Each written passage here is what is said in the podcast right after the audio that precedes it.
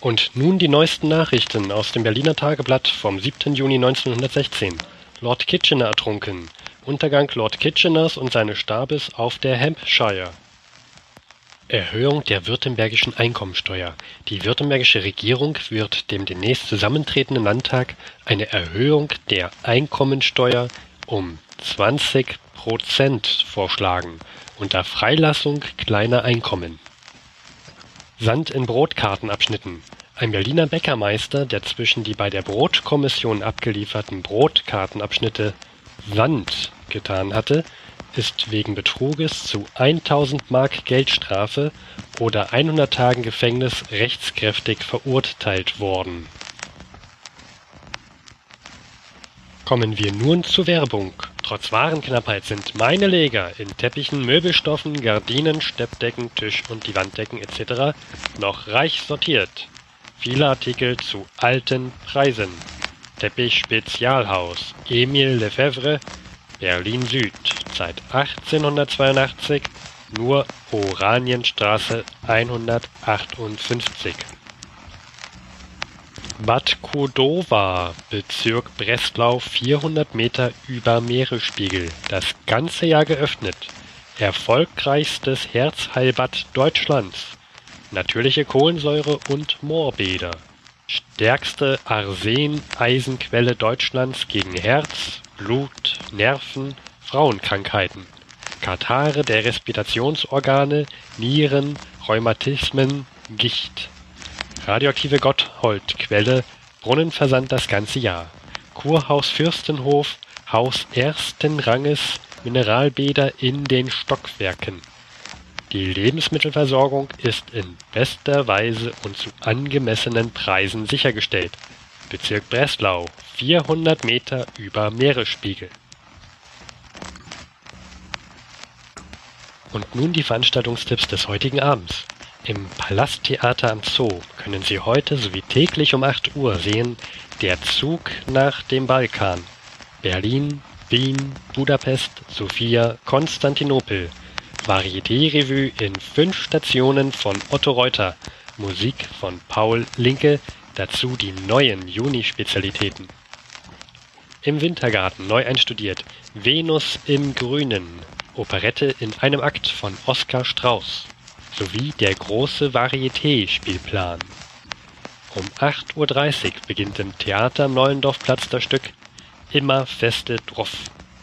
Oder sehen Sie im Deutschen Opernhaus Charlottenburg um 8 Uhr das Nachtlager in Granada. Kommen wir nun zum Wetter. Berlin. Es bleibt sonnig bei Werten zwischen 8 bis 19 Grad. Ähnlich in Karlsruhe bei Werten zwischen 10 und 18 Grad. In Bremen leichte Schauer bei durchschnittlich 10 Grad.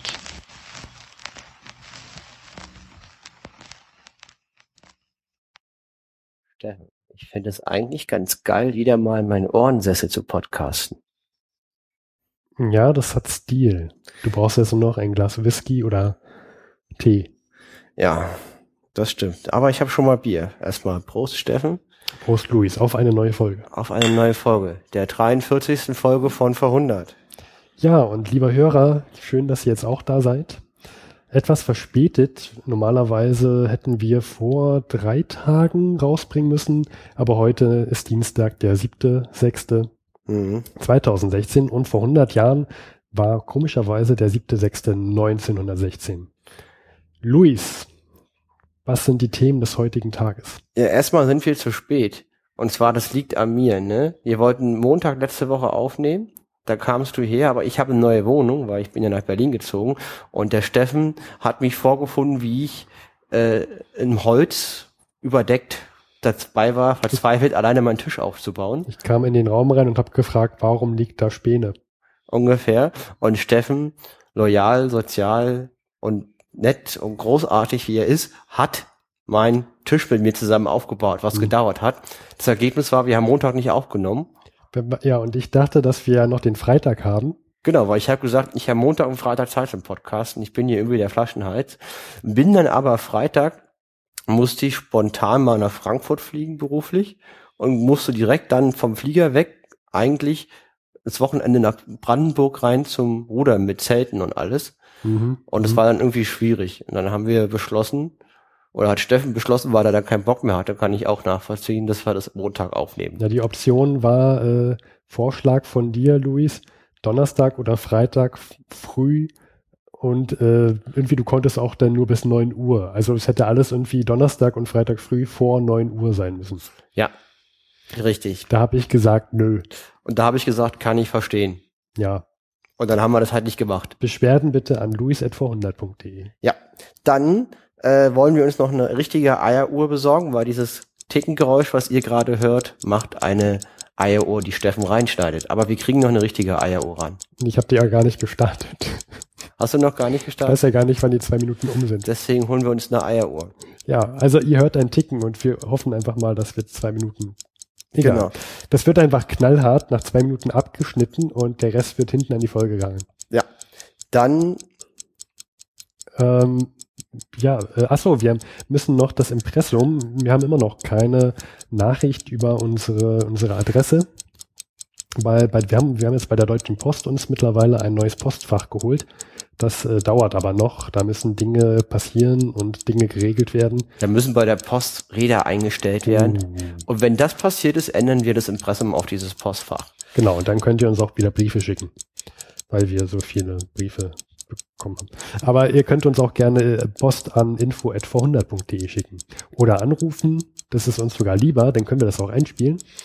Äh, unter der 030 814 55339 Ja. und äh, bitte dazu sagen, wenn ihr euch nicht in der Folge hören möchtet. So, dann äh, ist das jetzt unsere vorletzte Folge vor der Sommerpause. Genau. Wir bringen ja immer zehn Folgen raus in der Frühjahrsstaffel.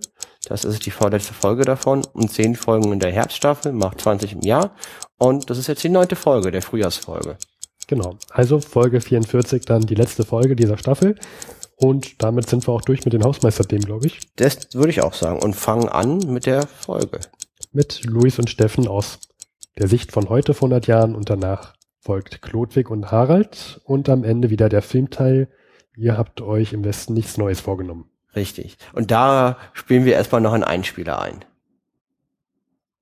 Wenn ich heute an euch appelliere, dann mit schwerem Herzen. Doch das Vaterland lebt durch euch. Ihr seid die eiserne Jugend Deutschlands. Ihr seid die strahlenden Helden, die den Feind zurückschlagen werden, sobald ihr dazu aufgerufen seid.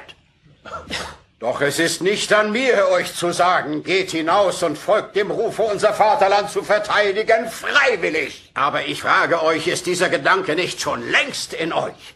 Ich weiß von einer Schule, wo eine ganze Klasse geschlossen aufgestanden ist und sich freiwillig gemeldet hat. Ich nehme doch an, keiner von euch würde es mir verübeln, stolz darauf zu sein, wenn ein solches nun hier auch geschieht. So, und da sind wir wieder. Also ich bin ja schon gespannt. Das klingt auf jeden Fall nach einem tollen Film, was ihr dann da später sagen werdet. Ähm, Luis, ich erzähle dir mal jetzt hier, oder ich, ich, ich nenne dir jetzt mal ein Datum. 30. Mai 1916 und ich nenne dir auch eine Uhrzeit, 23.30 Uhr. Und da be bewegt sich das Groß der britischen Grand Fleet unter dem Kommando von Admiral John Roosevelt Jellicoe in Bewegung. Hm. Sagt dir das was? Ja, das sagt mir was. Und ähm, Die Uhrzeit jetzt nicht, das Datum schon, aber ich habe ein Gefühl, womit es einen Zusammenhang geben könnte. Was wird denn da, was, was passiert denn da? Denn irgendwie ein paar Stunden später, um zwei Uhr am 31. Mai, da bewegt sich auch auf deutscher Seite etwas, nämlich der zweite deutsche Kreuzerverband, der zweite deutsche Kreuzerverband unter Führung von Vizeadmiral Franz von Hipper ähm, verlässt Wilhelmshaven. Also man muss sich das so vorstellen, Steffen, wir haben so ein Chronikbuch, der hat gerade ein, eine Zeittabelle vor sich. Ich weiß das alles aus dem Kopf, Luis, die ganzen Ja. Ähm, ich meine, das hat was damit zu tun mit der Skagerrak-Schlacht oder auf Englisch The Battle of Jutland. Mhm. Und ich habe so ein Buch, The World War One at Sea von Victoria Carolyn, also Wo, wo hast du dir das gekauft, Luis? Sag es nochmal. im Marinemuseum in Sydney, in Ja. diesem kleinen Laden, wo ich 100 Dollar ausgegeben habe, unter anderem 10 Dollar für ein kleines, schmales Büchlein, was die wichtigsten Seeschauplätze im Ersten Weltkrieg beschreibt. Und da ist The Battle of Jütland definitiv dabei. Das wundert mich, dass es oft, also dass das im Englischen eine ganz andere, eine, einen ganz anderen Namen hat als im Deutschen. Ja, das staune ich auch. Die Schlacht von Skagerrak. Ja, Jütland ist dieses, also dieses, wenn man Dänemark sich vorstellt, hat man ja Dänemark, so eine Halbinsel, so ein Daumen irgendwie auf der Karte und rechts daneben sind so ein paar Inseln mit Kopenhagen drauf.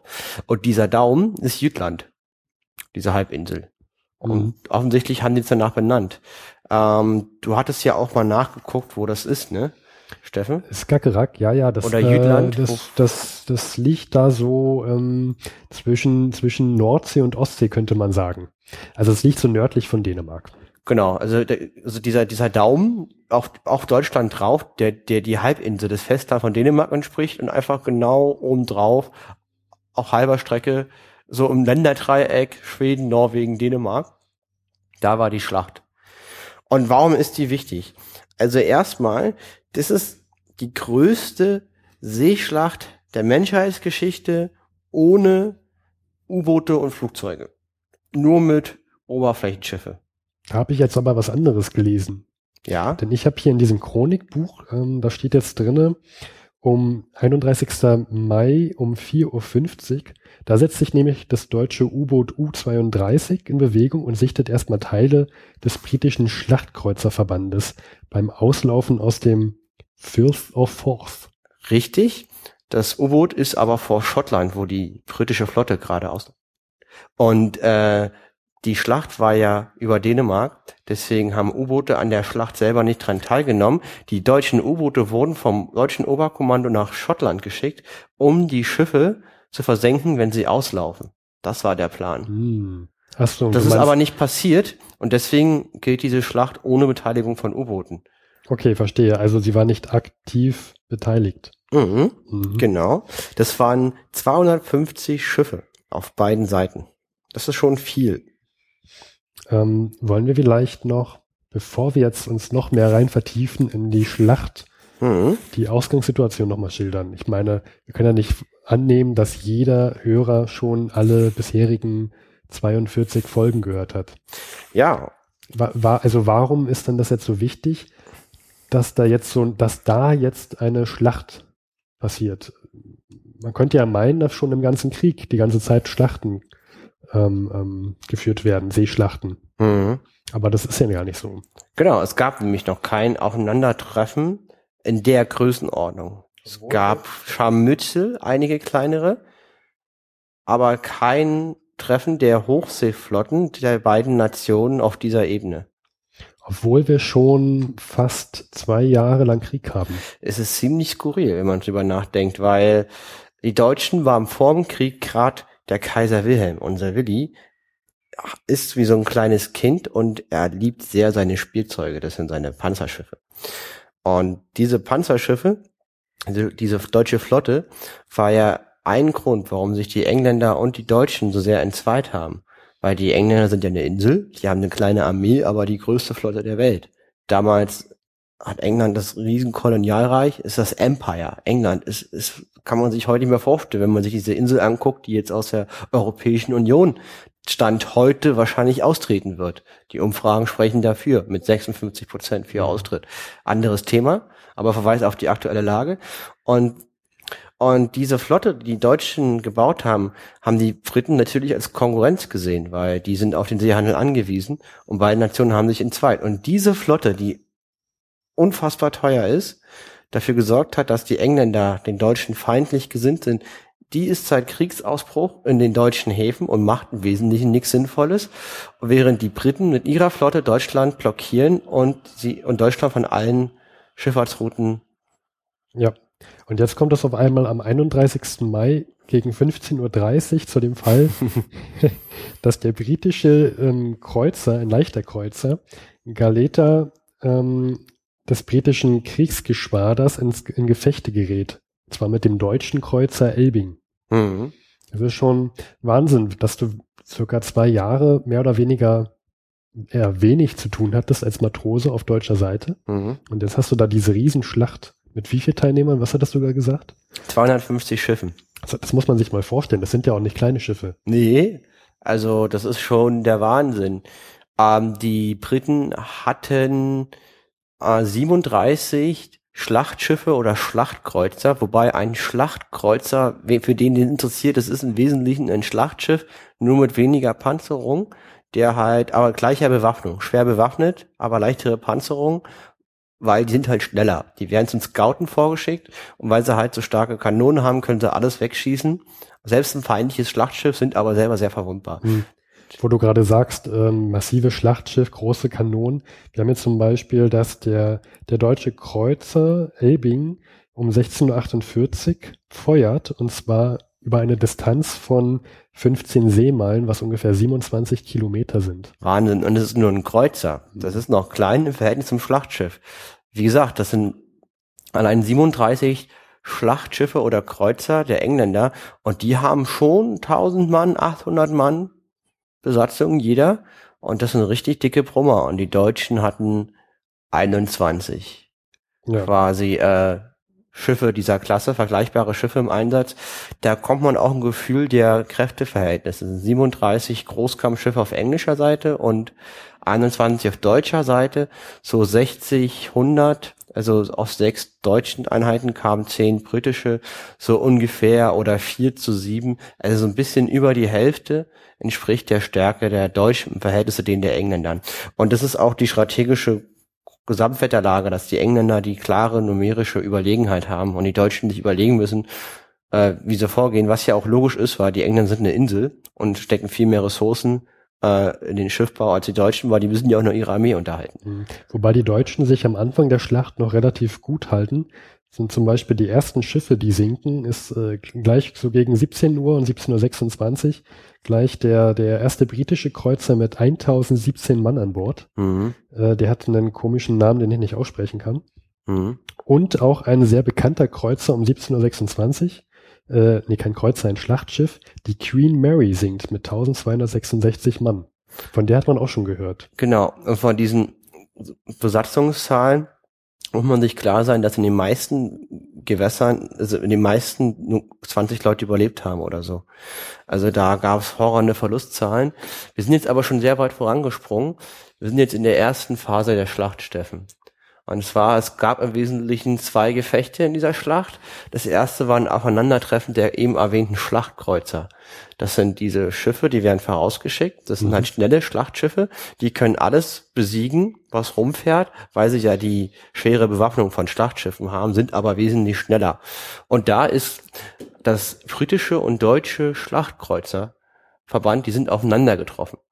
Der deutsche Kommandeur war Admiral von Hipper, sehr bekannte Persönlichkeit.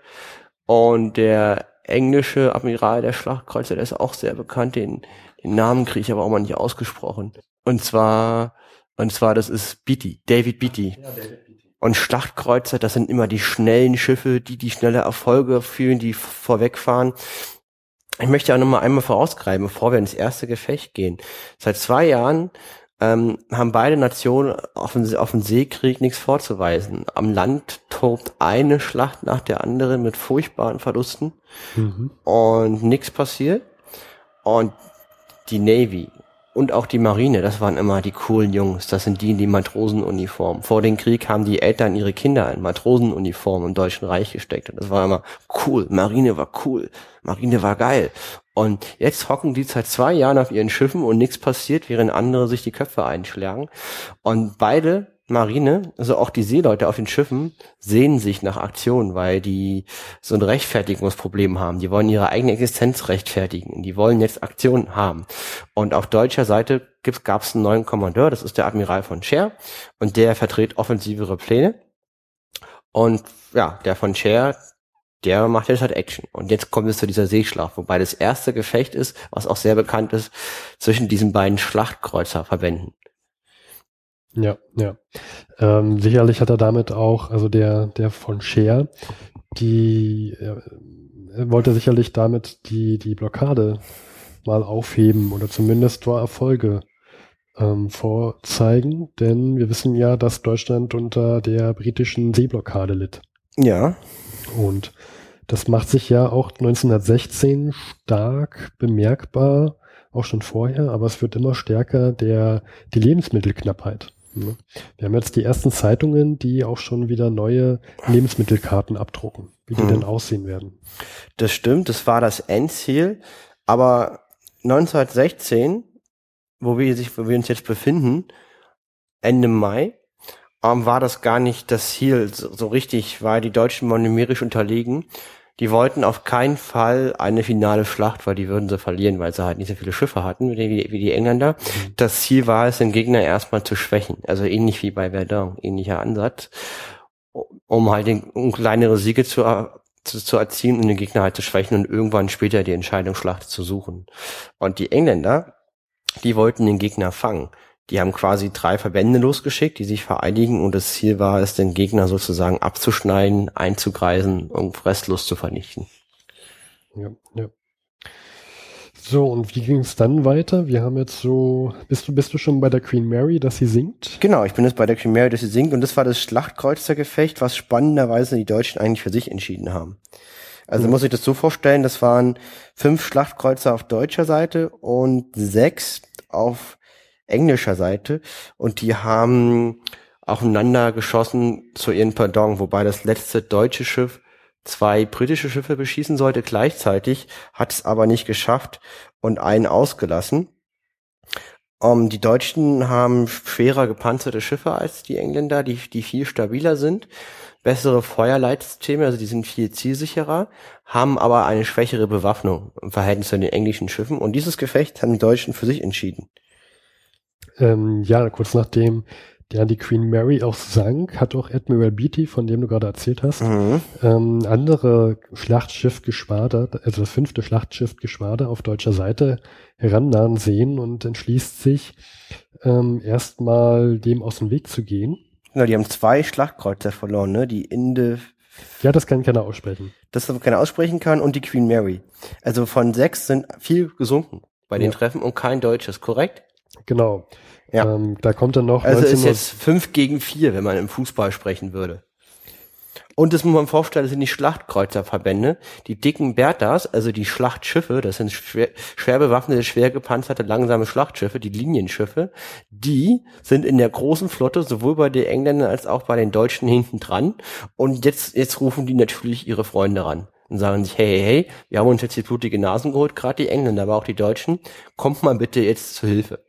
Genau, und dann um 19.35 Uhr zeigt das auch Wirkung, denn da befiehlt dann der, der äh, Vizeadmiral Scheer eine Gefechtskehrtwendung nach Steuerbord rechts mhm. und macht sich erstmal ein, ein, auf ein wenig in äh, Defensivhaltung. Genau, weil Scheer halt genau Angst davor hat, dass er eingekesselt wird, weil er weiß, er ist numerisch unterlegen ich habe mich ein bisschen mit der Schlacht im Vorfeld der Folge beschäftigt und wir können nicht in alle Details eingehen. Es ist einfach nur irre, wie viele Fehler da passieren. Also bei den Engländern passieren ständig Fehler bei der Nachrichtenübermittlung, ähm, weil erstmal herrscht Funkstille. Am Anfang war ja keiner funkt, damit der Gegner nicht weiß, wo man ist. Und zum Beispiel ist es so, dass die Engländer einen Flugzeugträger haben, einen einzigen damals, und der wird einfach vergessen, weil die funken ja nicht, dass sie rausfahren aus dem Hafen, sondern die fahren aus Schottland raus, aus ihren Fjord da oben, und die machen das alles mit irgendwelchen Lichtzeichen und vielleicht sogar Rauchzeichen. Nein, Rauchzeichen war ein Scherz, aber die, die, die, die, die haben da ein paar Flaggen, ein paar Lampen und leuchten da durch die Gegend und dann weiß das andere Schiff, okay, wir müssen jetzt hier rausfahren. So mega heimlich und der Flugzeugträger war hinter der Insel und hat das nicht mitbekommen. Dann haben die ihren Flugzeugträger zurückgelassen in Schottland.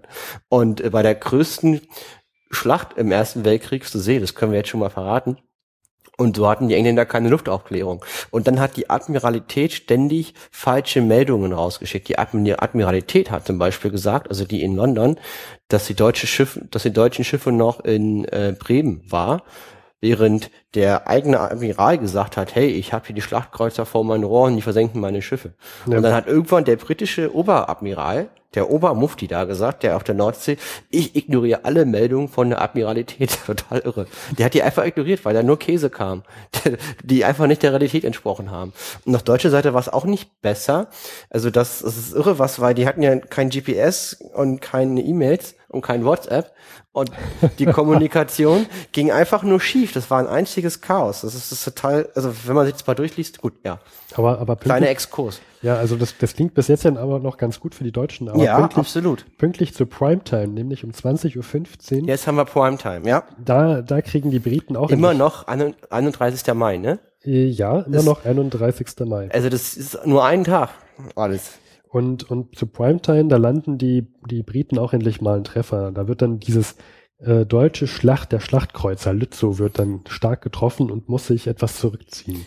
Genau, der war dann, der musste abgeschleppt werden. Das ist halt das, was die deutschen Schiffe besser konnten als die Engländer. Die haben die schön in so Schotten unterteilt. Sprich, die waren wesentlich schwer zu versenken, weil die dann, wenn da was ausgefallen ist, haben die die Schotten dicht gemacht. Daher kommt der Spruch, Schotten dicht machen. Und dann war da halt Wasser drin, aber das Schiff schwimmt. Mhm. Ist noch geschwommen. Und damit ähm, wird dann auch der Vorstoß der deutschen Schlachtkreuzer gegen das Groß erstmal abgebrochen. Mhm.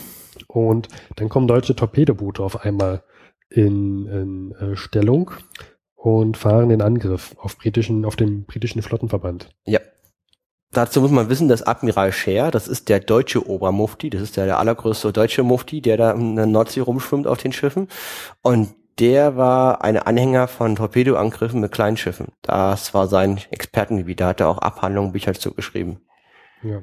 Und ähm, ja, was hat er noch angeordnet? Die deutschen Schiffe, die probieren erstmal auszuweichen und sich leicht zurückzuziehen. Und das gelingt tatsächlich. Mhm. 20.40 Uhr, also ungefähr ähm, Halbe Stunde später, also wir sind hier sehr eng getaktet. ja, ja.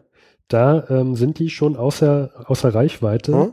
Die Briten können dann nicht mehr auf diese deutschen Schiffe ähm, schießen. Die sind aus der Schussreichweite her- herausgefahren. Wo, wobei man sagen müssen, die Großwetterlage ist, dass die Schlachtkreuzer noch kämpfen und die Flotte daran fahrt und, und, und mit, mitspielen möchte. Auf beiden Seiten. Das ist die Großwetterlage. Habe ich auch noch mal so ein Bild von so einer Karte, ne? Da siehst du hier die Schlachtkreuzer. Und da siehst du halt, dass die Ich Deutschen rote und blaue Pfeile. Genau, hier ist so ein blauer Pfeil, das sind die deutschen Schlachtkreuzer, ne? Und die treffen hier auf Beatty mit seinen Schlachtkreuzern, Kampfentfernung 11 Kilometer. Die Deutschen versenken zwei von sechs, äh, zwei von sechs und die Briten beschädigen eins von fünf. Die Deutschen drehen ab, weil sie halt Angst haben, dass die, dass der große Bruder kommt. Das sind die, ist die Hochseeflotte mit Schlachtschiffen. Ja, ich sehe da jetzt ganz viele rote Pfeile da rankommen. Genau, das sind alles Schlachtschiffe. Also die haben ja nur die Großkampfschiffe, weil ein Kreuzer oder ein Zerstörer hat gegen Schlachtschiff keine Chance, weil die größere Kanone gewinnt. Und das ist halt Jellicoe, das ist der Oberchef und Beatty ist nur der Chef von den fünf Schlachtkreuzern. Und in Deutschland haben wir halt Hipper, das ist der Chef von den Schlachtkreuzern und wieder Scheer, das ist der Obermufti. Und der Hip, der Hipper, der hat jetzt hier, der, der hat jetzt entschieden, nee, das ist mir jetzt hier zu heiß. Ich weiß nicht, wann die richtig dicken Pötter da an, a- angeschwommen kommen. Und so ein Schlachtkreuzer hat ein Problem gegen ein Schlachtschiff, weil es halt nicht gepanzert ist. Wenn da einer kommt, der auch so eine dicke Kanone hat, dann ist schlecht. Und deswegen fährt er wieder zurück, und zwar zum großen Bruder, zu Admiral Scheer, der halt auch hinfährt, mit seinen dicken Berthas. So, und das ist jetzt das erste Gefecht. Das war jetzt erst das erste Gefecht. Genau, und jetzt ist erstmal nachts. Und nachts geht nicht viel, wobei die Deutschen im Nachtkampf besser, ähm, bessere Taktiken und Ausbildung haben. Weil jetzt kommen diese ganzen kleinen Angriffe mit den Zerstörern und Torpedobooten und so, wo der Admiral Scheer so Freund von ist. Verstehe, verstehe. Ja. Ja, und jetzt lesen wir hier auch in einem nicht mehr ganz so engen Takt. Da kommt dann erst um 22.10 Uhr wieder eine Meldung. Also erst, erst anderthalb Stunden später, ja. Ja, dass äh, Jellicoe ungefähr sechs Seemeilen, das sind rund elf Kilometer, Backbord ähm, ähm, ähm, ab, abdreht. Äh, nee, Quatsch, ich lese gerade Blödsinn. Das, also er steht sechs äh, Seemeilen Backbord quer ab von der deutschen Flotte. Mhm. Und ja, da hast, da kommt das zu tragen, was du gerade erzählt hast, dass dann nämlich eine unzureichende Funkverbindung herrschte und ähm, er nicht ganz weiß, wo eigentlich diese Hochseeflotte genau ist. Ja, ist ja logisch, woher auch. Radar gab's auch nicht. Ja, ist ja auch tiefschwarze Nacht. Ja.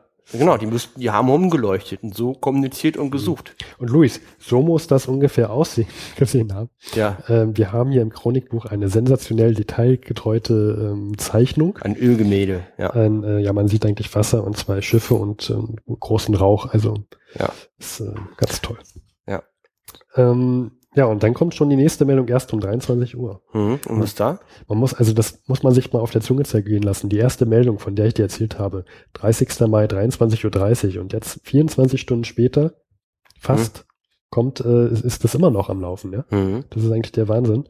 Da frage ich mich, ähm, auf dem Schiff, der, auf den britischen Schiffen um 23.30 Uhr am Tag vorher, da kann ja keiner zwischendurch geschlafen haben. Wie, wie machen die das? Also, ja, du darfst nicht vergessen, dass nicht alle Schiffe immer überall waren.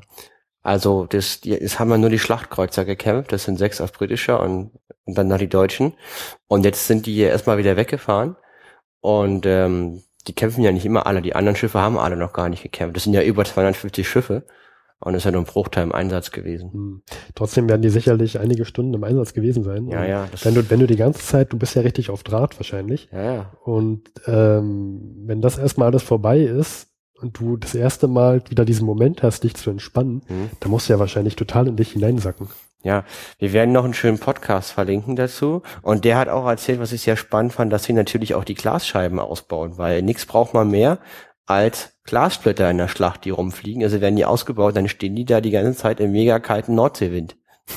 So richtig so mit offenen Fenstern. Ja, das war Warum? nichts, äh, das war nichts für Weicheier. Weicheier. Überhaupt nicht. Das ist Ähm. ganz schön knüppelhart, das Programm. Und wenn du versunken wirst, überleben nur 20 von 1300. Ne? Das ist, ja. Ja. ja. So, dann haben wir auch schon den 1. Juni, Luis. Ja, das haben wir den ersten Tag geschafft. Es ist mitten in der Nacht. Was machen die Flotten jetzt? Mitten in der Nacht, Steffen. Äh, die erste Meldung, die ich vom 1. Juni habe, ist, Mhm. dass ähm, schon wieder die Briten getroffen werden, und zwar die Black Prince. Mhm. Wird durch, wird durch konzentriertes Feuer mehrerer deutscher Schiffe innerhalb weniger Minuten versenkt. Mhm. Das muss auch ein Anblick sein für Götter wahrscheinlich, wenn da so ein riesiges Schiff innerhalb weniger Minuten versenkt wird. Ja, vor allen Dingen, die Black Prince dachte, dass die deutschen Schiffe Engländer wären. Die hat die eigene Flotte gesucht, ist so rumgeirrt, hat Schiffe gefunden nachts, weil es ja kacke dunkel und dachte, das wären Engländer, waren aber Deutsche und weg war sie. Ja. Ja, aber die Deutschen, die dürfen sich nicht zu lange äh, ausruhen, denn schon ein und eine Dreiviertelstunde später, um 2.45 Uhr, da sinkt das, äh, das Linienschiff Pommern einem Zerstörerangriff zum Opfer. War das nicht die Thüringen? Hier steht um 2.45 Uhr Pommern. Okay, dann war es die Pommern. Okay, ja. Kannst du mir was sagen zu der Pommern? Ist dir das ein Begriff? Ja, das Problem Das ist, deutsches ähm, Linienschiff. deutsches Linienschiff, ich würde ja dazu gern was sagen. Das müssen wir nochmal gucken. Das müsste, bei mir ist das aber, doch, kann ich dir sagen. Und zwar die Pommern, das ist eines der älteren Schiffe, hat 750 Mann Besatzung. Und das ist kein Dreadnought. Es gab eine neue Klasse von Dreadnoughts und das ist, die sind wie das iPhone. Nach dem iPhone gab es Smartphones und davor gab es andere Telefone und die Dreadnought war ein Schiff in England und das war, das hat den Schlachtschiffbau revolution, revolutionoli- Revolutionisiert. ja, genau, revolutioniert. Jedenfalls, also Lass uns nochmal mit dem Bier anstoßen. mit dem Bier anstoßen, also um Supporter zu kommen.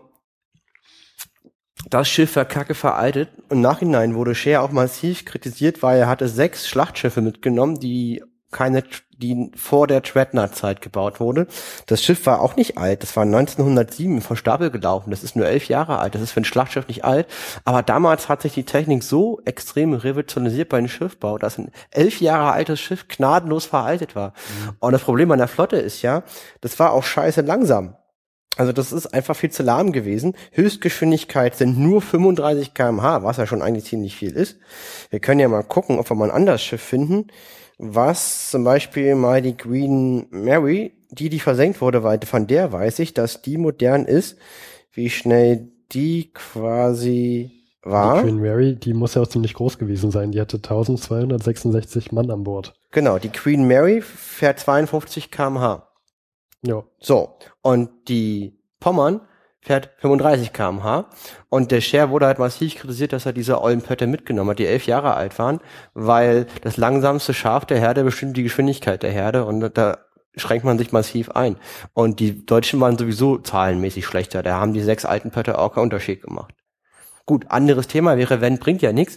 Aber jedenfalls haben die Deutschen so ein altes Schlachtschiff verloren. Aber weil es alt ist, ist es eigentlich auch total egal, wenn es sinkt, so hart wie es ist. Ja, weil ähm, die, die sind sowieso nicht mehr wirklich einsetzbar im modernen Seekrieg sozusagen der damaligen Mhm, Zeit. mhm.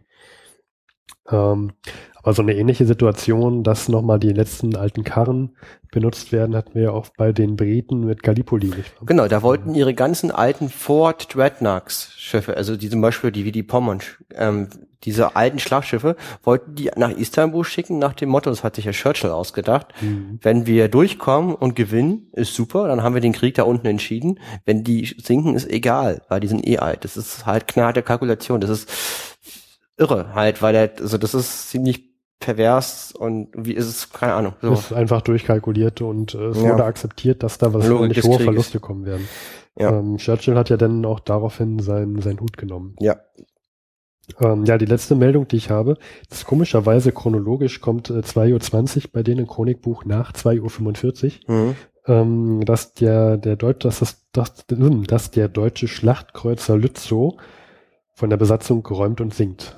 Ja, weil die hätten den zwar retten können, aber so ein Schiff wu- wurde abgeschleppt und das ist scheiße langsam. Die Lützow, das war eins der Schlachtkreuzer von Hipper.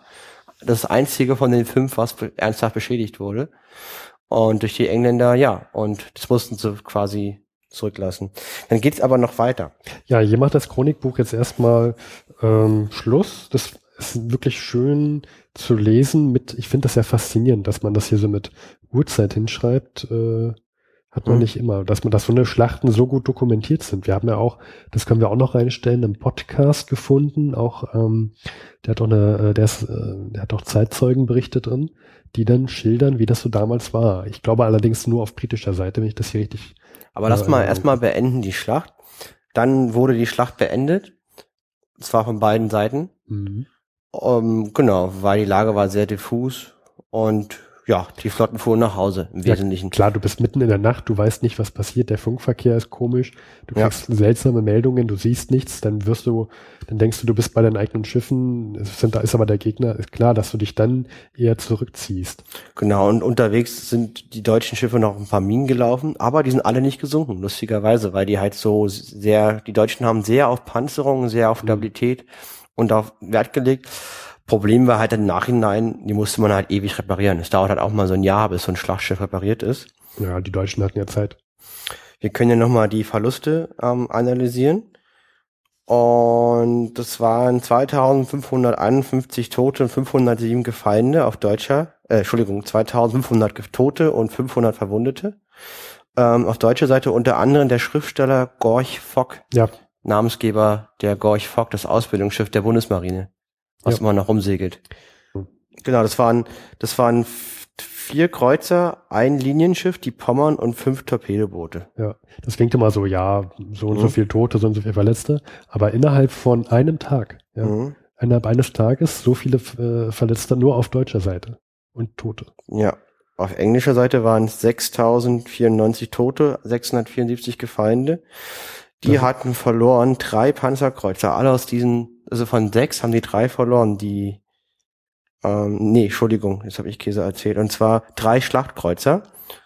Ja, und die gingen allesamt verloren in diesem Anfangsgefecht. Und Panzerkreuzer ging drei verloren, sieben Zerstörer. Und die hatten also wesentlich mehr Verluste als die Briten. Aber es waren ja insgesamt 250 Hm. Schiffe. Du meinst äh, mehr Verluste als die Deutschen. Ja, genau. Ja. Es waren insgesamt 250 Schiffe. Also die beiden Flotten waren trotzdem noch zu 90 Prozent intakt, wobei halt die Briten bei ihren Schlachtkreuzern erhebliche Verluste einstecken musste. Aber dennoch ist das Kräfteverhältnis danach gleich geblieben, kann man sagen. Ja, Im das hat, Verhältnis gesehen. das hat sich überhaupt nicht geändert. Hm. Zumal die Deutschen erstmal alles reparieren mussten. Und äh, hier haben wir das nochmal, einen Schlachtkreuzer und äh, ja, der ist gesunken, tausend Mann sind gestorben, das ist die HMS. Ich Das kann- keiner aussprechen, Luis. Wir lassen es Wir lieber. lassen das wieder Google. Wir lassen das an dieser Stelle einmal Google aussprechen. Bitte Ja. Google. Indefatigable. Aber dadurch ist es halt ähm, auch das Thema Schlacht erledigt. Größte Hochseeschlacht der Geschichte der Menschheit. Und was ich nochmal witzig finde, der deutsche Admiral hat gesagt, selbst wenn wir noch viel mehr Verluste beigefügt hätten an den Tag, am Ausgang des Krieges hätte es seiner Meinung nach nicht geändert. Und bis heute wird gestritten, wer jetzt eigentlich die Schlacht gewonnen hat. Weil rein rechnerisch haben die Deutschen gewonnen. Aber die strategisch könnte man argumentieren, danach wurde Deutschland genauso weiter blockiert wie vorher auch. Und das Ergebnis zählt, könnte man sagen, und interessiert ja nicht, wer wie wo wen versenkt. Entscheidend ist, ist Deutschland blockiert oder nicht. So. Ich, ich glaube, ich glaube, letztendlich hat, hat gar keiner gewonnen. Es ist das Verhältnis ist danach genau identisch Ja. geblieben. Hat sich nichts Es getan. hat sich nichts verändert, das, da gab es keinen Sieger. Beide haben, wenn, wenn beide entscheiden zu, zu verlieren, nennt man das unentschieden. Ja, das interessanterweise wie Verdun. oder die Somme-Schlacht, die wir bald haben, das finde ich, zieht sich so ein Schema durch, irgendwie Mhm, jetzt ja. in diesem Ersten Weltkrieg, dass halt Schlachten stattfinden, die extrem verlustreich sind. Und es gibt keinen Sieger und keinen, keinen Verlierer. Und dass sich sogar stellenweise bis heute noch gestritten wird, wer denn gewonnen oder verloren hat. Ja. Einigen wir uns darauf, dass jeder verloren hat. Das sehe ich auch so. Apropos, ne? Die Schlacht vor, Verdun. äh, da haben wir ja auch wieder eine Neuigkeit. Da mache ich mal eine elegante Überleitung. Und zwar, ähm, ja, und zwar, es gibt ja dieses Fort Douaumont, Fort, Douaumont. und das haben doch die Deutschen in diesen Handstreich eingenommen gehabt. Vor einigen Folgen hatten wir das beschrieben. Das war das fiel fast als erstes, ne? Das haben die Deutschen doch ohne Gegenwehr eingenommen. Das ist das größte, bestbefestigste und entscheidendste Fort vor, Verdun. vor dieser Stadt. Und ähm, wer das hat, das ist extrem wichtig. Und das ist halt gefallen ohne einen Schuss. Da kann man sich auch mal auf Google bei Maps ansehen, ähm, kann man eintippen Verdun. und dann ist dieses Fort Douaumont, das ist da, also das, das ist einfach so riesengroß auch, Mhm. dass man, das ist einfach diese Umrisse, das, das sind solche Dimensionen, das kann man sich gar nicht vorstellen. Also eigentlich, wir müssten mal hin, Luis. Ja, absolut. Ähm, ich bin dafür. Wir wollten auch schon mal nach Belgien, hatten den ganz großen Plan, Nach Ipan wollten wir. nach Ipan und Steffen hat abgesagt. ja, Da, da warst du der Flaschenhals. Letzte Woche war war ich der, der Flaschenhals. Flaschenhals. Ich hatte aber auch einen guten Grund. Ja, du hattest Ich hatte die guten Wahl, ähm, Grund. Nee, lassen wir mit, die. mit dir nach Ypern oder Wäsche waschen können. ja, ja, genau. Da, Waschmaschine oder Reise. genau. Und die Waschmaschine war kaputt. ja, und ähm, Ja, lassen wir das Thema. So, jedenfalls, dieses Fort ist gefallen vor einigen Wochen und zwar gleich am zweiten, dritten Tag der Schlacht in deutsche, Hä- in deutsche Hände. Jetzt gab es zwischendurch mal eine richtig miese Munitionsexplosion. Deswegen ist es auch das Gebeinhaus heutzutage in der Gedenkstätte, wo tausend Soldaten gestorben sind im Fort, als Munitionskammer hochging. mhm. Und jetzt haben das die Franzosen wieder eingenommen. Wieder in französischer Hand.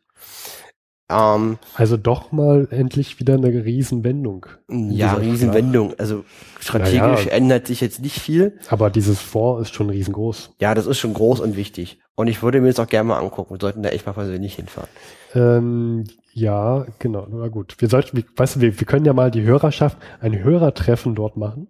Dann mieten wir uns einen riesigen Reisebus, der dann in Berlin startet und dorthin fährt. Ja. Das klingt so absurd, dass es schon wieder machbar klingt. Jedenfalls, übrigens, ne, ähm, das wollte ich auch nochmal darauf hinweisen. Verdun. Ähm, unsere Bundeskanzlerin, Frau Merkel, war in dieser Stadt. Ja, ich möchte es nicht aussprechen, nicht falsch aussprechen. Ja. Und zwar, sie war am 29. Mai.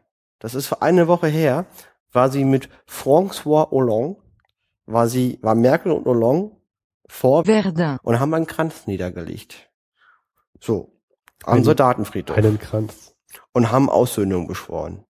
Also das Thema ist immer noch aktuell und selbst in den Zeiten von Flüchtlingskrise, Eurokrise, England auf England fast Austritt, Frankreich kann die kann die Radikalen, also das heißt, wie heißt diese diese diese rechte Partei mit Le Pen, die können gewinnen. Das sieht echt aus, als würden die die könnte sogar Präsidentin werden, ne? Du, Dann- du redest jetzt von Frankreich. ja, ja, von Ja, Frankreich. okay. Marie Le Pen könnte echt Präsidentin werden in Frankreich. Die Engländer könnten austreten und der Trump könnte in Amerika Trump, ja. auch, auch Präsident werden. Und ich sag mal so, ich bin eigentlich kein Pessimist, der Sachen schlecht redet. Aber wenn alles drei eintritt, also wenn die Engländer austreten, die Le Pen in Frankreich Präsidentin wird und statt der Obama der Trump im Weißen Haus sitzt, hm, Ich sehe mich schon bei der Marine anmelden. das, das ist, das ist keine gute Konstellation. Sagen wir mal so, das Konfliktpotenzial steigt. Ja, das. Einfach bin- nur als ich- ich bin- neutrale ich bin- Feststellung. Ich bin gespannt, ähm, liebe Podcaster in 100 Jahren, wenn ihr unseren Podcast als, äh, Ja. als Archivmaterial äh, hört. Äh, ich bin gespannt, was die nächsten Wochen, Monate bringen. Oder nächsten Jahre. Ob das ob das an sich überhaupt nichts ändert oder ob zum Beispiel, also ich würde sagen, dass die drei Wahlen schon an, an, in wichtige Richtung für die Mhm. nächsten Jahre ein, eingeben können. Allein, dass die Engländer austreten und der, der Trump, wenn der gewählt wird, da bin ich mal gespannt, finde ich gut, was in 100 Jahren der vor 100 Mhm. Ja. Podcast zu diesem Thema sagen wird. Aber wie wir ja schon aus Star Trek gelernt haben, es, es muss ja noch ein dritter Weltkrieg kommen, bevor irgendwann, ich glaube, 2063 die Vulkanier landen. ja, Irgendwie so. Oder nee, ich glaube 2063 wird Kirk geboren. Ach, keine Ahnung. Nee, da kommen die Vulkanier. ja. Verdammt, ich habe mich als Nerd geoutet. Ja, da kommen die Vulkanier. Ja, weil die, weil die Erde den Warp-Antrieb entdeckt hat. Und damit sind sie qualifiziert für einen Besuch der edlen Vulkanier. Wir lassen das Thema jetzt, wir schweifen ab. Wir wollen keinen dritten Weltkrieg. Ich hoffe, Star Trek hat Unrecht und wir sind gespannt, wie die Welt in 100 Jahren aussieht. Vielleicht ja auch mit äh, Warp-Antrieb. Aber wir können mal ähm, unseren anderen Antrieb mit Fluxkompensator Ja. anschmeißen und in die Zeit von heute, vor 100 Jahren reisen, zu unseren Schweizer Journalisten Klodwig und Harald. Was hältst du davon? Machen wir.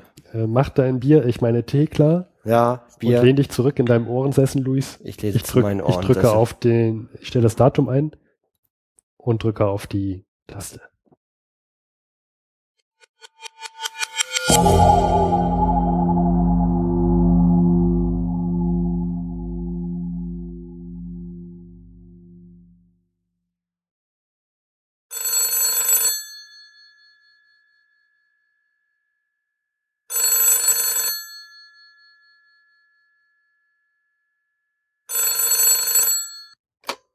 Bouvier hier.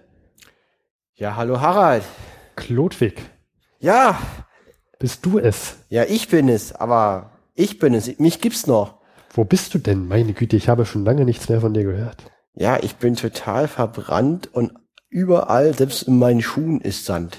Ja, ich, ich, ich bin, also ich, ich bin an einem geheimen Ort. Ich darf dir nicht sagen, wo ich bin. Du bist aber nicht mehr in Australien. Nein, und ich bin auch noch nicht in Europa. Sagen wir mal so viel. Der Suezkanal wurde gesperrt und das quasi vor meiner Nase. Jetzt kommst du da nicht mehr durch. Ja, und das ist ziemlich deprimierend gewesen. Da hatte ich ganz schön schlechte Laune, weil ich möchte wieder nach Hause. Mein Chef, der tritt schon langsam mit den Füßen. Aber ich finde, wenn der Suezkanal gesperrt ist und so ein Weltkrieg ist auch mal ein Argument, wenn man es nicht pünktlich an die Arbeit schafft. Ja, ja. Also was, was, aber was hast du denn da jetzt zu tun? Du- Du hängst jetzt dein, dein, dein, deine Haut in die Sonne und sonst dich oder wie? Na, ich habe zwei Nächte, war ich sehr deprimierend, weil ich hier nicht wegkam. Was will ich hier überhaupt? Und die, wie soll ich sagen, ich habe Whisky konsumiert in mehr Mengen, als ich hätte tun sollen. Dabei habe ich aber so einen Engländer kennengelernt, der ist irgendwie Archäologe und der kann Arabisch und der redet immer mit den Arabern auf Arabisch und irgendwas stimmt mit den Typen nicht. Der hat irgendwie, der ist noch was dahinter, weil, also, das, das merkt man, da gibt's eine Mission, da gibt's was und Ein, ich begleite den jetzt. ein Brite, der Arabisch fließend spricht und Ja. den begleitest du jetzt. Ja, genau, ich habe ihn, das habe ich mir gesagt und habe ihn begleitet. Und der Rest ist geheim. Nur so viel. Ich habe einen exklusiv, die ein, wie ich auch sagen muss, äußerst lukrativ mit einem amerikanischen Verleger über diesen Menschen. Und ja, Ich sehe schon, ich sehe schon. Du bist mir geht's da, hier sehr gut. Ja. Ich Also- entwickle hier meine Karriere echt weiter. Dein Verleger wird sich, denke ich, freuen. Das klingt, das klingt zumindest sehr danach. Ja, genau. Wann arbeitest du denn mal für eine amerikanische Zeitung, Harald? Ich muss ja gar nicht so richtig arbeiten. Ich, ich mache ja nur nebenbei ein wenig was, sitze öfter mal in meinem ähm, Schweizer, äh, meine Schweizer, in meiner Schweizer Hütte. Ähm, ansonsten kriege ich hier gar nicht so viel mit vom, vom Weltkriegsgeschehen gerade. Äh, ich genieße eher das Wetter, äh, habe nur mitbekommen, irgendwas ist da, glaube ich, gerade in Österreich-Ungarn los. Die haben da irgend, irgendwie wollen die jetzt irgendeine Offensive starten. Irgendwie hört man Gerüchte. Ähm, weiß ich nicht. Weißt du dann mehr drüber? Ich, keine Ahnung. Ja, die Ösis, die Österreicher. Die Deutschen greifen an vor Verdun, Und die Österreicher haben sich gesagt, na ja, wir greifen auch an. Weil im Osten, die Russen waren im Frühjahr 1916 keine große Bedrohung. Serbien war ja besiegt, wie wir wissen. Ja, schon seit langem. Und die Bulgaren sind ja eingetreten auf Seite der Mittelmächte. Das heißt, selbst, selbst die Österreicher hatten mal Kräfte frei und haben sich überlegt, wir greifen an in Südtirol, weil da ist ja Krieg gegen Italien, der Gebirgskrieg, und der Krieg findet auf österreich-ungarischem Boden statt, sechs Frontverkürzung, weil die haben sich die beste Front ausgesucht, die kurz ist.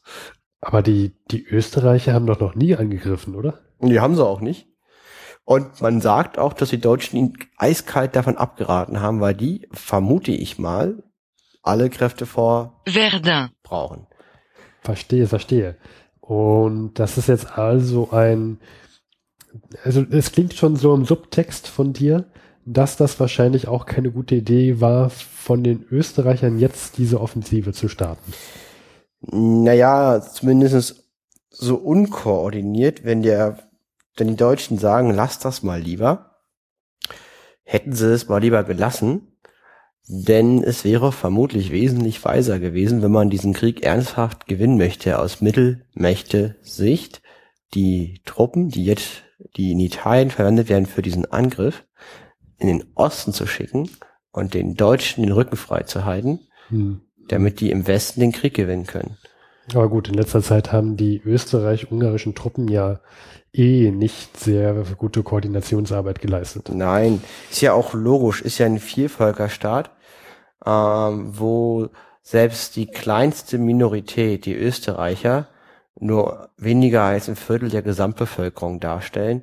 Und die haben ja, die, die Österreicher haben sogar Italiener in, ihren, in, in, in, in ihrer Armee. Und jetzt soll man mal Italiener motivieren, für Österreich gegen Italien zu kämpfen. Und dann Ich kommen noch da Probleme. ja, dann kommen noch die ganzen Slawen, die ganzen, also die Tschechen, die Slowaken, die Kroaten, die Slowenen. Die sind jetzt auch nicht sehr motiviert, für den Kaiser in Wien zu sterben, um es mal so zu formulieren. Und daran krankt so ein bisschen dieser Staat und deswegen ist diese Armee nicht sehr effektiv. Hm. Ja, ich sehe schon, die Österreich-Ungarn, also die, die werden äh, nicht sehr viel daraus lernen. Die haben angegriffen, auch Gebietsgewinne erzielt. Das muss man ihnen schon lassen. Das Ziel ist, Venedig einzunehmen. Die Frage ist halt, ob sie das Ziel erreichen. Aber die haben schon Landgewinne erzielt bis zum entscheidenden Moment. Bis zum entscheidenden Moment. Ja. Was meinst du jetzt damit? Und zwar, der Russe lebt doch noch. Ach so, der hat jetzt auch nochmal angegriffen. Ja, alle dachten, der Russe wäre tot, weil sie haben 1914 angegriffen gehabt, viel schneller als der Deutsche dachte. Und deswegen mussten die ja Truppen vor Paris wegnehmen und in den Osten schicken und haben vielleicht auch deswegen die Marne-Schlacht verloren.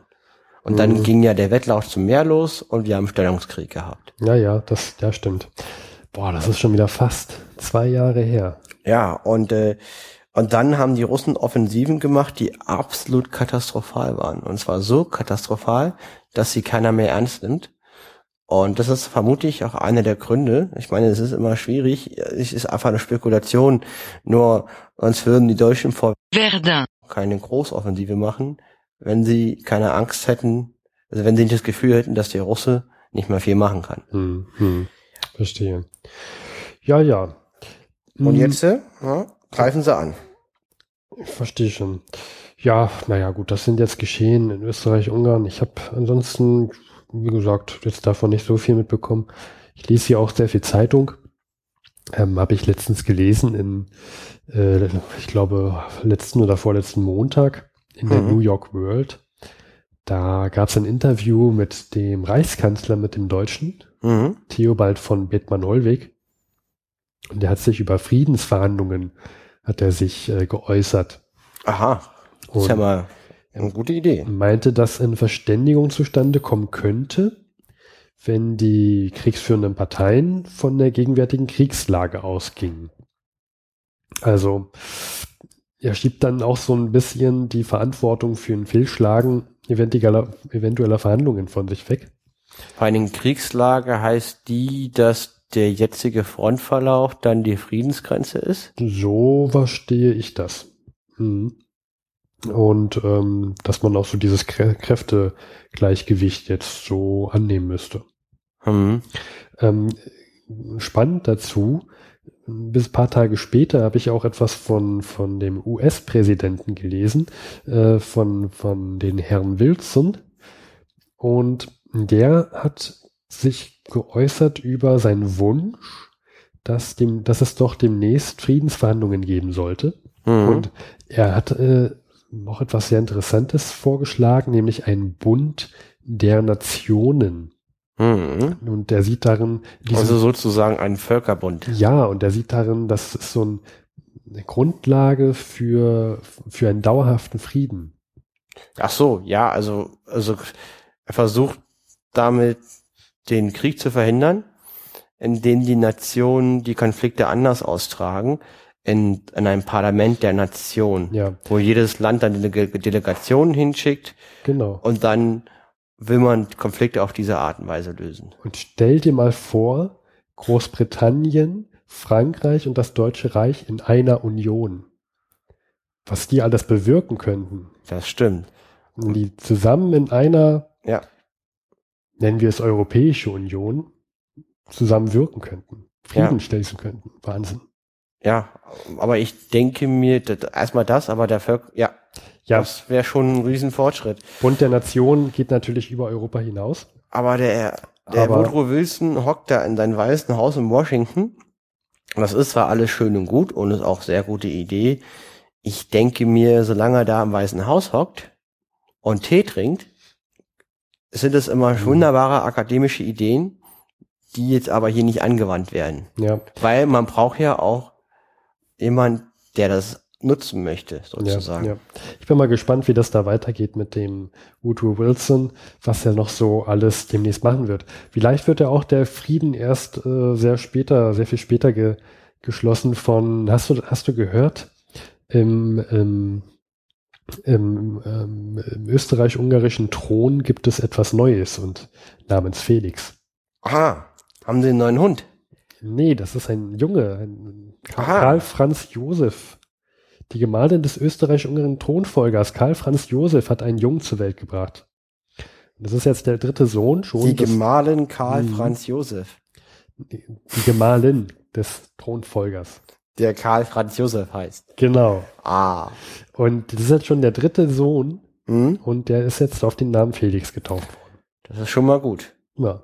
Und wer weiß, was, vielleicht hören wir in der Zukunft noch mal was von dem. Also die Habsburger haben Nachwuchs. Ja. Bin mal gespannt. Ich habe, ich interessiere mich da doch für ein bisschen über die, über den Nachwuchs im, in, bei den, bei den Thronfolgern. Wir hatten doch mal äh, diskutiert, ähm, dass gerade jetzt aus beruflicher Perspektive, dass es schon auffällt, dass die Zeitungen in Deutschland weniger werden. Ja, es wir wurden auch teilweise äh, ähm, Extrablätter verboten. Ja. Und unsere Theorie war ja, dass es daran lag an der Zensur, Mhm. dass durch die Gleichschaltung der Nachrichten, durch die Zensur im Krieg, Ja, ja. dass der, dass einfach weniger gelesen wird, weil weniger Vielfalt herrscht. Aber ähm, ja, Aber woran liegt's jetzt? Wirklich? Hast du da jetzt was rausgefunden? und zwar ja, und ähm, zwar ich habe mir hat ein Kollege geschrieben, die, der jetzt um seine Arbeit fürchtet, dass Papier knapp ist, also ziemlich banal. Ach so, das ist der Grund. Ja, das Papier ist knapp, weniger Zeitung. Ja, ach so, deswegen, deswegen auch keine Extrablätter. Also das Nichtlesen von Zeitungen unterstützt den Sieg aus deutscher Sicht. Hm, ja, weiß ich nicht, wie ich das jetzt so gut finde. Ich möchte nochmal eingehen auf die russische Offensive. Wir Ach haben so. einen neuen General, der heißt Brusilov. Ja, Und ich dachte mal, das ist ja ein Ort, Brusilov. nee, Brusilov ist der Oberbefehlshaber. Und was macht der? Und der hat sich eine neue Taktik ausgedacht. Die halt ähm, sehr, sehr innovativ ist. Also die Berichterstatter berichten, dass halt vorher das so war, dass die Russen einen Massenangriff aus großer Entfernung gemacht haben. Und der neue General versucht erstmal den Graben möglichst nah an die feindliche Front zu kriegen und dann mit kleinen Stoßtrupps anzugreifen, die auch- Front ja. aufzubrechen, das dann mit Nachschub zu erweitern. Und dann war das immer so, dass ja die Mittelmächte im Osten weniger Truppen haben als, als, die, als Russland, was ja logisch ist, weil Russland extrem viele Soldaten hat und wir die Mittelmächte ja auch noch andere Fronten haben. Und dann war das so, wenn die Russen angegriffen haben, dass die Mittelmächte dann Verstärkung rangeführt haben Mhm. und so dann zu ihren Gunsten mit den Verstärkungen die Schlacht entscheiden konnten. Und er greift jetzt gleichzeitig auf eine Breite von 300 Kilometern an, Das Weil- wird dann schwieriger. dann man nicht weil man, weil man überall Verstärkung hinschicken muss. Und das ist eine ziemlich schlaue Idee. Aber dass sie jetzt erst nach fast zwei Jahren auf diese Idee kommen? Ja, vorher war die halt nicht da. Ja. Wobei man sagen musste, dass die, dass die Russen nach Hören sagen ein erhebliches Qualifizierungsproblem haben. Also die haben unfassbar viele Analphabeten in ihrer Armee als Beispiel. Mhm. mhm. Und die sind da schon wesentlich, Bildung der einfachen Leute ist wesentlich niedriger als in Frankreich oder Deutschland oder England. Ja, das habe ich noch gar nicht gewusst, aber Die Leibeigenschaft wurde ja auch erst vor kurzem aufgehoben in Russland. Die sind noch sehr zurück. hm. ich habe auch gehört, der brodelt es ein wenig langsam. Ja, weil die Klassenunterschiede sind Ja, halt ja. ganz radikal. Ist auch ein Riesenland, ist auch schwierig zu regieren. Ja, und ähm, jedenfalls dieser russische Angriff hat dazu geführt, dass die Österreicher unfassbar schwere Verluste erlitten haben, weil die Öst der österreichische Ostfront ist ja riesig. Die geht ja los, äh, die geht ja los an der Rückseite von Tschechien und geht runter bis Rumänien. Und das ist der völlige Wahnsinn. Und jetzt mussten sie halt ihre Truppen aus Italien in den Osten schicken. Und die Offensive in Südtirol hat sich erledigt. Ah ja, ja, ja. Also der Deutsche hatte mal wieder recht, greift nicht an.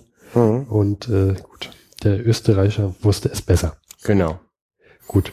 Ja, äh, ich äh, freue mich, Klodwig, dass du angerufen hast. Ich bin sehr gespannt, Mhm. was das da genau ist, über das du da schreiben möchtest und was es da mit diesem britischen Offizier oder britischen Landsmann auf sich hat. Mhm. Ähm, ruf mich doch bitte einfach in zwei Wochen wieder an, so unser täglicher, äh, unser üblicher Rhythmus. Mhm. Und dann, äh, ja, sprechen wir uns nochmal. Ja, Gut. sehr gerne. Auf Wiederhören. Auf Wiederhören.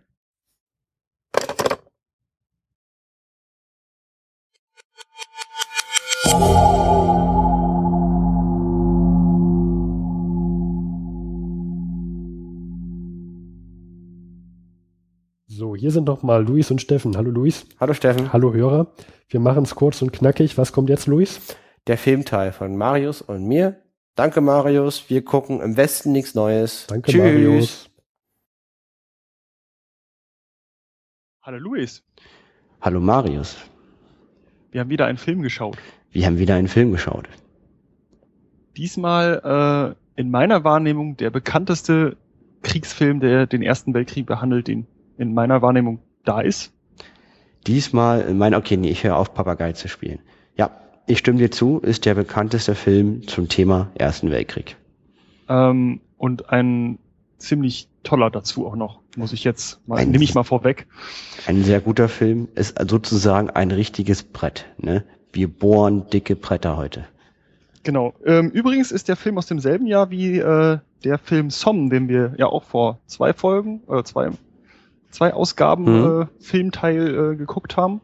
Und komplett anders. Diesmal haben wir ein, keinen Stummfilm, sondern einen, einen Tonfilm.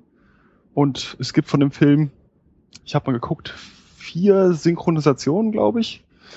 Und ja, ich habe den. Und äh, eine Stummfilmfassung.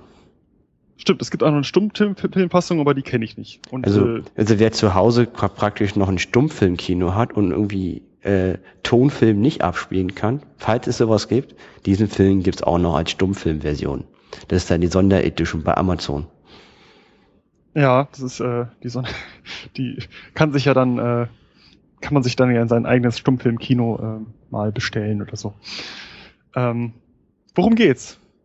Also es geht, es geht um, äh, Krieg? um es gibt einen Krieg. geht Spoilerwarnung, es geht um Krieg. Wer hätte das gedacht? Genau. Es geht halt um äh, eigentlich um den gesamten Krieg oder oder ziemlich früh. Also es fängt damit an. Äh, geht es um die Abiturienten einer einer Abiturklasse, unter denen auch Paul Bäumer ist. Vielleicht, vielleicht sag mal den Titel noch.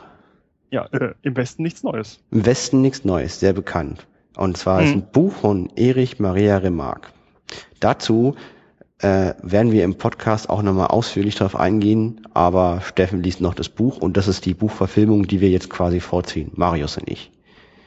Mhm. Die Buchfilmung ist auch nicht so viel früher rausgekommen, also dann, ich glaube, zwei Jahre sind der Unterschied. Ich glaube, 1928 war das Buch, kann das sein? Genau, und dann kam der Film. Genau, zwei Jahre später direkt in, in, in, äh, in den USA, hat auch einen Oscar gekriegt. Das ist ein Hollywood-Film, genau, mit Oscar. Genau. sehr besonders, finde ich, weil äh, ein Hollywood-Film aus Amerika über den Ersten Weltkrieg, wo die Hauptrollen alles Deutsche sind. Ähm, Mhm. Die heißen auch Himmelsturz, Paul Bäumer, Tjaden und so. Das, man merkt zwar, dass er synchronisiert ist, aber das, ich finde, man merkt überhaupt nicht, dass er amerikanisch ist. Ja, ich finde, die Synchronisation ist auch verdammt gut, weil äh, du hast halt so einen zusammengeworfenen Trupp Leute, alle mit unterschiedlichen Akzenten, einer mit irgendeinem Norddeutschen, einer mit irgendeinem, Hm. also das fand ich schon, Haben sich Mühe gegeben, ja. Ja. Aber erzähl noch mal, worum geht's in den Film, ne? Genau, es geht halt um, es geht halt um diese Abiturklasse, unter denen auch Paul Bäumer ist, also ich sag mal unser Star, unser, unser, unseres Filmes, ähm, der ähm, dann von seinem äh, Lehrer instrumentalisiert wird, dass er in den Ersten Weltkrieg zieht. Also richtig motiviert, so mit Nationalstolz und so, ja, wir ziehen jetzt in Paris. Das ist auch sehr schön an der Tafel, wird dann erstmal das Griechisch durchgekritzelt und dann nach Paris dran geschrieben und alle verlassen die Klasse, um sich äh, zu melden. Für Deutschland, für den, für das Vaterland. Das Süßeste im Leben ist es doch, für das Vaterland zu sterben.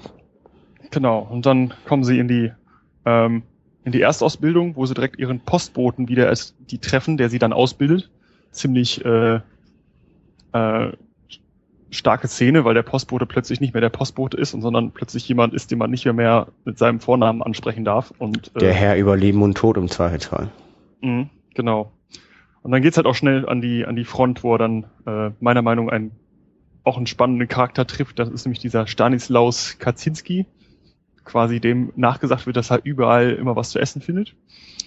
Ähm, und ähm, ja, mit denen verbringt er dann die Zeit äh, in den Schützengräben. Hm. Am Anfang rasten sie halt erst noch so aus, irgendwie kommen überhaupt nicht auf die Schüsse klar und werden aber immer abgebrühter. Hm. Ähm, ja. und Ähm, man bekommt auch sehr gut den Alltag mit, wie es ist, an der Front zu leben, zu essen, zu sterben, zu schlafen oder auch nicht zu essen. oder auch nicht Ja, zu ja. essen. Es Genau. wirkt sehr re- realistisch, also das ist alles dreckig. Es ist ehrlich und es, da will man nicht hin. Genau, es ist dreckig und die größte Beschäftigung ist irgendwie ein paar Ratten tothauen, die wieder ihr Nahrungsmittel anfressen. Ja. Also es ist auch, es ist auch einfach langweilig äh, und matschig und schlammig. Es regnet irgendwie die ganze Zeit. Ähm, ähm, das ist halt irgendwie nicht nicht so richtig schön. Ähm, Nee. Ja, und vor allen Dingen viel am spannendsten fand ich ja auch, also Krieg kennt man ja schon in einigen Dingen. Da wird aber auch gezeigt, was passiert, wenn die halt mal äh, hinter die Linien kommen und Freizeit haben. Dass sie sich dann hemmungslos besaufen und volllaufen lassen. Und dann kann man auch so Lieder, die kenne ich immer noch. Ich war jetzt in Rheinland auf ein paar Schützenfeste, Schützenfeste und da wird immer noch gesungen. Ein Prosit, ein Prosit auf die, ne, auf die Gemütlichkeit. Und die, das kenne ich aus den Schützenfesten vom Rhein, vom, vom Rheinland, Rheinland. Und die wurden dort auf diesen Soldaten-Saufpartys, weil die haben sich da hemmungslos volllaufen lassen. Kann man ja auch verstehen, nach den Erlebnissen wurde das auch gesungen. Und es war deswegen auch sehr gut synchronisiert. Ja. Was ich auch sehr beeindruckend war, war so ein Angriff der, Deu der Franzosen, Mhm. der dann zurückgeschlagen wurde, wo dann die Deutschen in die französischen Schützengräbe zurückstürmen, die einnehmen, Mhm. dann allerdings schnell wieder zurück in ihre eigenen äh, Schützengräbe zurückfliehen müssen, also Landgewinn gleich Mhm. null, äh, ganz viele Tote und die Mhm. ganze Beute dieses einzelnen Angriffs war ein Baguette und eine Flasche Wein von den Franzosen, Mhm. den sie sich dann brüderlich teilen von den übrig gebliebenen Leuten. Also das war auch so eine sehr, sehr starke Szene, finde ich. Ähm, was aber noch sehr spannend ist, ich will jetzt nicht auf alles äh, eingehen, war einmal ähm, die Szene, wo denn, also er wird irgendwann verwundet und danach kriegt er Fronturlaub und darf nach Hause fahren. Mhm. Und ähm, dann kommt er halt wieder in seine alte Klasse rein. Äh, und sieht auch seinen alten Lehrer, der vorher ihn instrumentalisiert hat, wie ja gerade die Leute, die, die neue Klasse, die da ist, äh, auch instrumentalisiert. Also vorher süßeste Ehre eines Mannes fürs Vaterland zu sterben. Und genau, und jetzt kommt er drei Jahre später rein. Das war Ende 1917, weil er verwundet wurde und Heimaturlaub bekommen hat. Das ist mit die Schlüsselszene des Films, finde ich. Ja. Mhm. Also es ist äh, beeindruckend. Und da merkt er halt auch, oder auch die Aber lass mal die zu Ende erzählen. Also quasi, und dann wird er aufgefordert vom Lehrer, Paul, erzähl doch mal deinen Mitschülern, wie ist es denn an der Front? Ja, so Augenzeugenberichte. Und dann weiß er erst gar nicht, was er sagen soll. Er schweigt und schweigt und schweigt und schweigt. Und dann wird er immer mehr aufgefordert, ja nun erzähl doch mal, wie ist es denn an der Front? Wie ist es denn da draußen? Und irgendwann fängt er an, zu erzählen, wie schrecklich es doch wäre zu sterben, dass daran nichts süß wäre und das Sterben einfach scheiße ist. Und dann wird er als Feigling beschimpft und verlässt Verräter, ne? und Verräter und verlässt die Schule. Ja, sehr, sehr äh, starke Szene. Äh, wie fandst du den Film denn? Also so, ich würde jetzt nicht tiefer auf die einzelnen Charaktere eingehen, sondern einfach. Ja, also ich fand ihn richtig gut. Ich kann, wir wollen den ganzen Film nicht so, so nacherzählen, nachspoilern, weil der lohnt es sich wirklich zu gucken. Also ich, ich kann nur jedem raten, guckt diesen Film. Er ist gut, er macht Spaß, er ist technisch sauber, er hat schöne Bilder, er hat eine gute Tonqualität. Es macht Spaß, ihn zu gucken und auch heute noch. Der funktioniert so gut wie früher, der hat auch eine schöne Spannungskurve. Ähm, ich finde manche Szenen wirken so ein bisschen zugestellt. Das ist der einzige kleine Kritikpunkt, den ich habe. Also ich habe das mal so gesehen und irgendwie hat man so gemerkt, die wollen jetzt eine Botschaft in dieser Szene mir vermitteln als Zuschauer.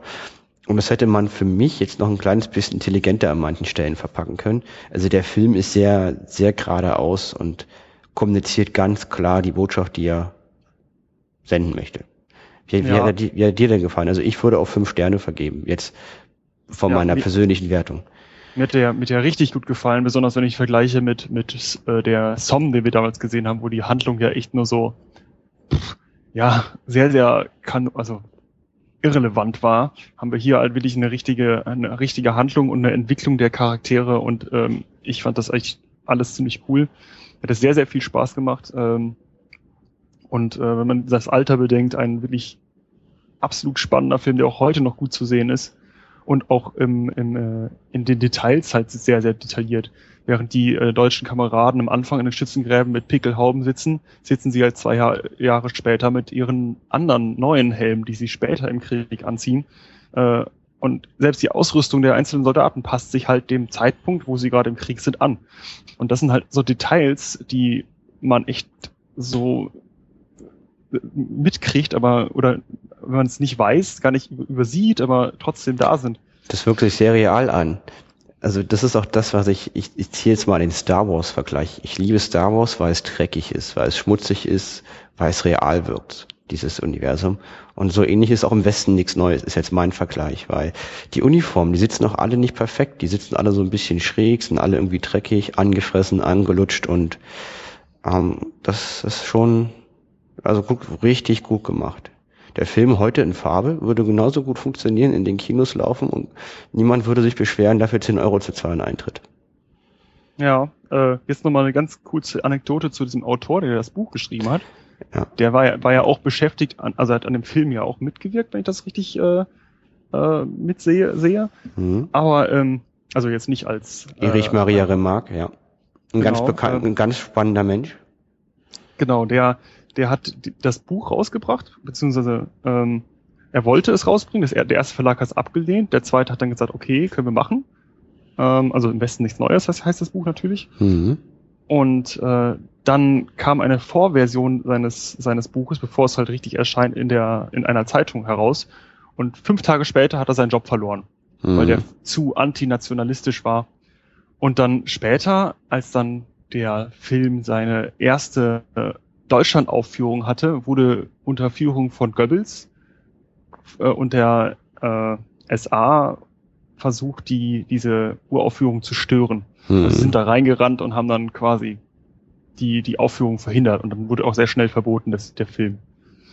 Ähm, ja, führte dazu, dass, äh, dass, dass unser Autor halt auch schnell in, in die Schweiz abgehauen ist und seine Bücher wurden alle verbrannt später. Aber da wollte ich ja nochmal genauer drauf eingehen. Mhm. Genau. Ähm, Also wir haben auch nochmal vor, das Thema noch, noch mal aufzugreifen. Aber man hört, es ist einfach sehr, sehr interessant, was da im Hintergrund passiert ist. mhm. Und noch eine andere spannende Geschichte ist äh, von unserem Paul Bäumer, der Mhm. Schauspieler, dieser Liu Iris oder wieder, ich Mhm. weiß nicht genau, wie der ausgesprochen Bin ich mal gespannt. Also da weiß ich keine Anekdote.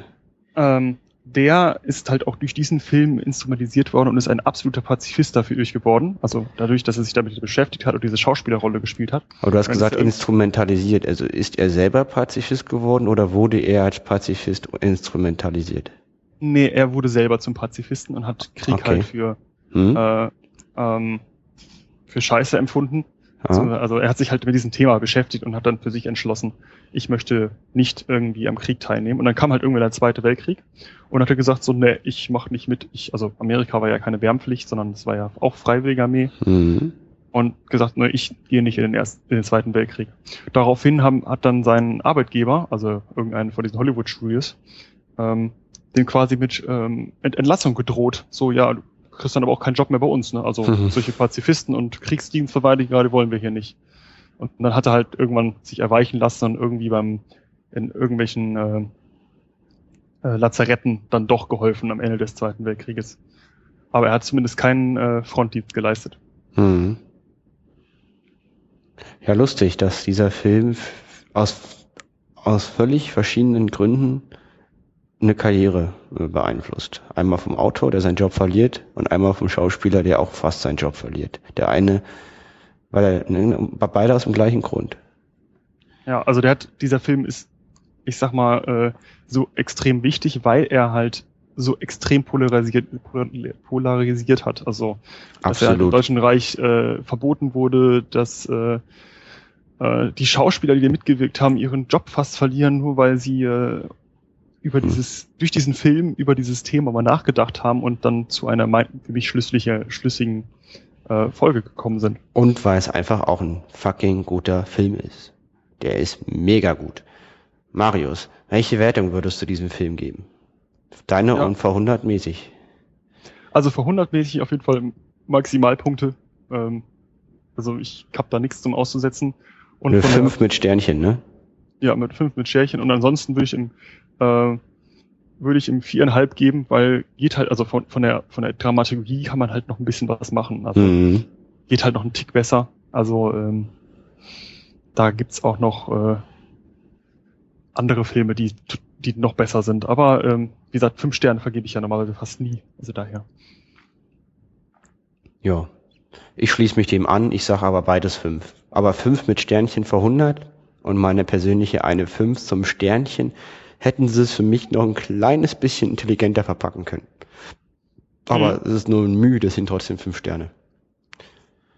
Ja. Okay. Na dann Marius. Hat Spaß gemacht und ich freue mich schon auf den nächsten Film.